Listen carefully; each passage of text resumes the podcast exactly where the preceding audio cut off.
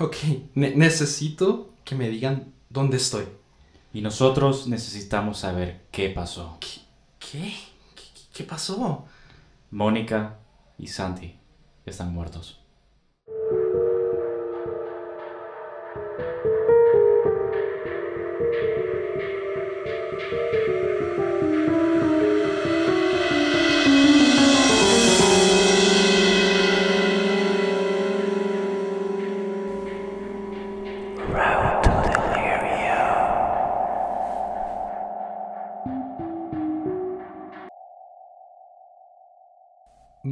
Rato para asimilar la noticia, pero después me volvieron a hacer preguntas. Bueno, primero necesitamos que nos diga dónde conoció a estos chicos. Dale like y suscríbete si te gusta el video y no olvides activar la campana para recibir notificaciones del canal. Bye.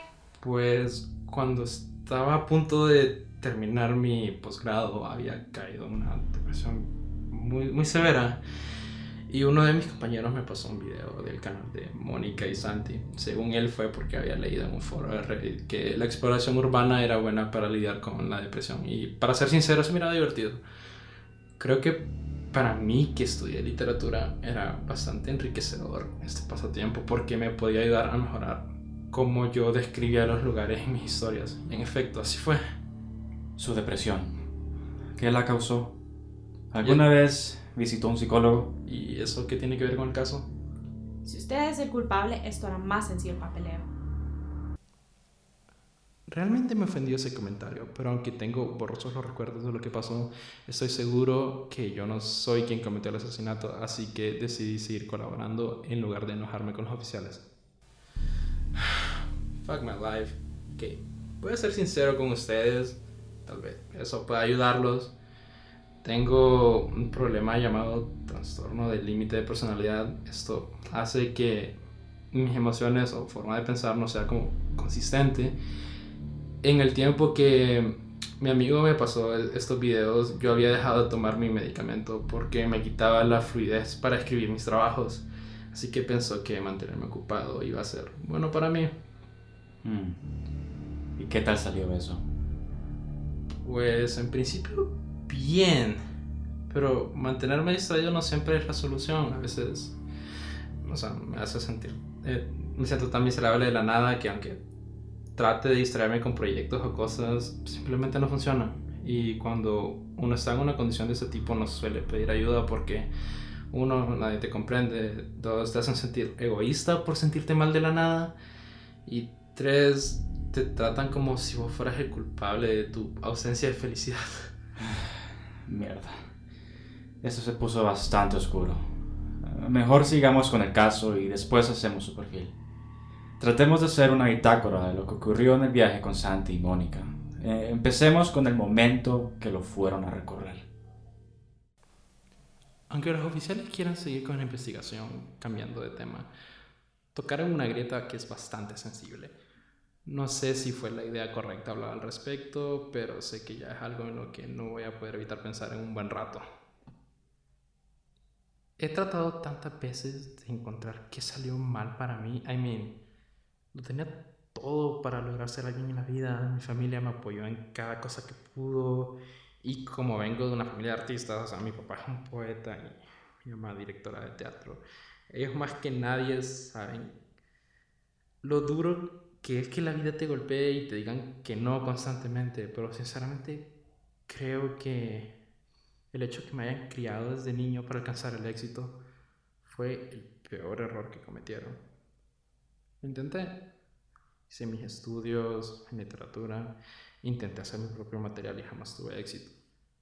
A mis 25 años ya tenía dos publicaciones y ningún éxito. Así que un maestro que tenía que le tengo cierto aprecio, me recomendó que intentara ser un escritor fantasma, al menos por un tiempo para poder pagar mis cuentas. Mis problemas mentales jamás se habían manifestado antes. Según mi psicólogo, hay enfermedades que necesitan un detonante para que los síntomas empiecen, que no todas te afectan desde pequeño, pero que sí las puedes tener sin mostrar síntomas. Mi detonante fue el día que vi mi primer bestseller, pero en un libro que no llevaba mi nombre. solo intenté asimilarlo, que esta era mi vida como escritor fantasma. En ese momento todo lo que me enseñaron en mi casa se derrumbó porque obtuve, sí, obtu- obtuve éxito, pero no, no me causaba satisfacción. No miraba ese brillo en los rostros que yo miraba en mi familia. Y todo perdió sentido desde entonces. Mis proyectos solo se volvieron una manera de mantenerme ocupado y obtener dinero. Solo eran una distracción sin sentido para no pensar en lo vacía que se había vuelto mi vida. Lo peor es que me volví una montaña rusa de emociones a causa de la enfermedad esta. Y poco a poco me volví más solitario porque sentía que mi comportamiento podía herir a las personas que yo sentía que quería. De cierta manera, creía que amar a alguien era lo más cruel que yo le podía hacer a esta persona, porque le estaba prometiendo que en algún momento le iba a romper el corazón con mi comportamiento inestable y errático. Chris. Chris. Necesitamos que respondas. Oh my god, lo siento. Estaba tratando de ordenar mis pensamientos. Está bien, pero necesitamos continuar. Ok, ¿dó- ¿dónde nos quedamos? Y vamos a hacer una bitácora para ordenar lo que pasó en las últimas horas antes de la muerte. Mm, ok. Luego de que me pasaron a recoger y ya llevamos bastantes horas de viaje, nos alistamos para poder dormir a la orilla de la calle, un campamento improvisado que armamos en ese momento. Todo parece normal, hicimos una fogata, estamos hablando, haciendo planes para el día siguiente, luego empezamos a contar historias de terror. Well, ellos empezaron a contar historias de terror.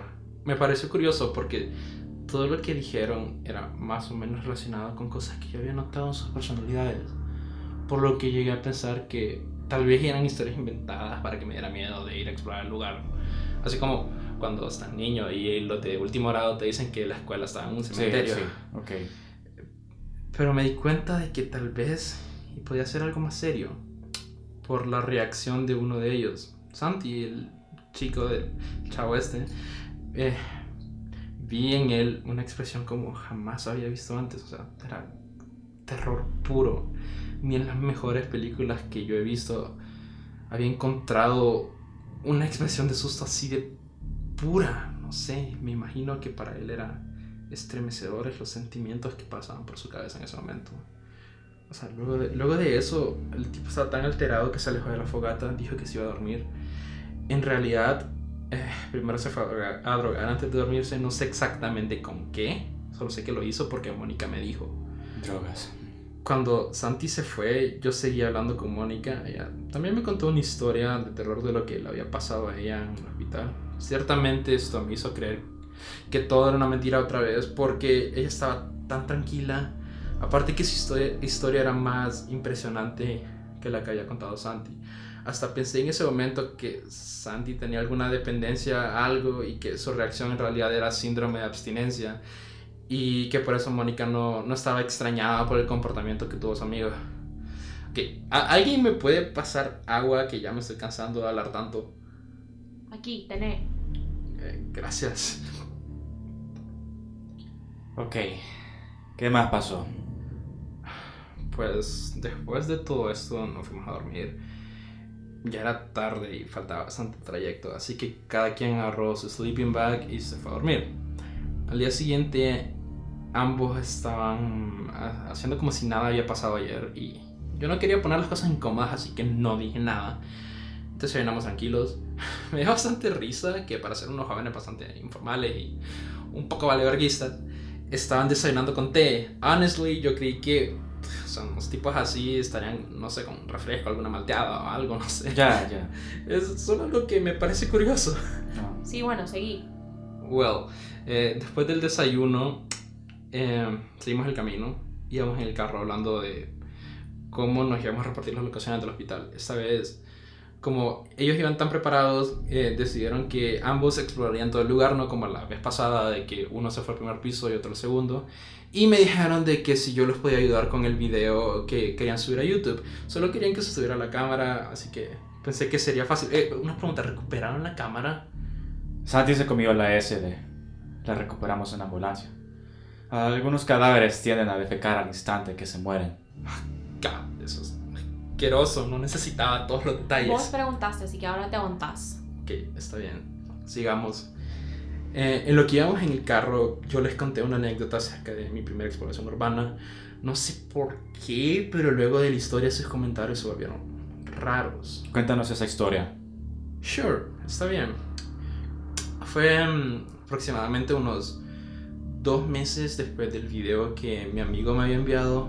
Yo vivía cerca de una casa grande que estaba abandonada y que cada vez que pasaba cerca, después de haber visto aquel video, solo pensaba en ir y ver cada habitación de ese lugar. Naturalmente sentía miedo. No porque el lugar estaba ahí dejado su suerte o que estuviera embru- embrujado, una vaina así, sino que habían rumores de que los vagabundos iban a dormir ahí y que los adictos usaban este lugar para tus cosas. Porque el acceso era fácil, la construcción jamás se terminó, solo estaba la estructura, sin puertas ni ventanas. Nadie sabe realmente por qué, alguna, eh, por qué pasó esto. Algunas personas dicen que los dueños de la casa estaban metidos en negocios ilegales y los atraparon antes de que se terminara. Otros dicen que un obrero de la construcción se había suicidado, pero por el trabajo excesivo y, que abandonaron la obra después de esto. Pero en realidad, o sea, na- nadie sabe y casi todos son puras leyendas. En fin, un día de manera impulsiva decidí que iba a ir. Así que saliendo de mi trabajo, que en ese entonces era escribir tweets para un gobernador en una agencia de publicidad, em, pasé por una ferretería comprando una linterna y un hacha de mano pequeña en caso de tener que cortar ramas o defenderme de un vagabundo. Ok, llegó la hora y me parqué frente a la casa. No sé por qué, pero apagué mi teléfono.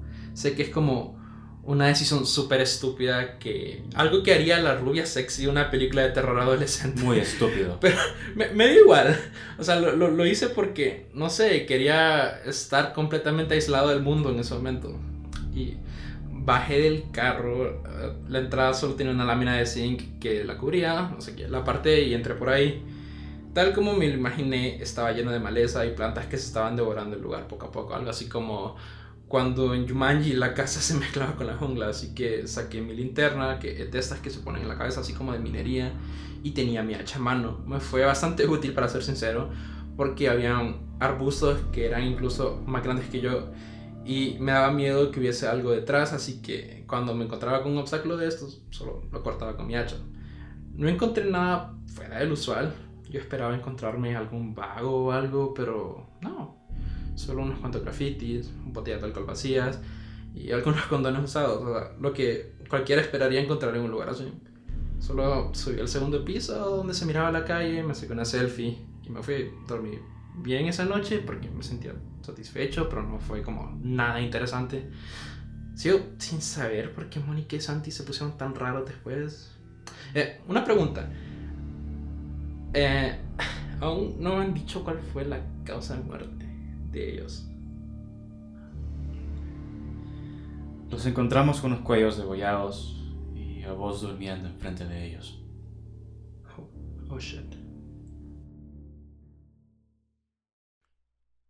Esta producción fue realizada en el Centro Avanzado de Medios de Unitec Tegucigalpa para el curso de Diseño y Producción Sonora.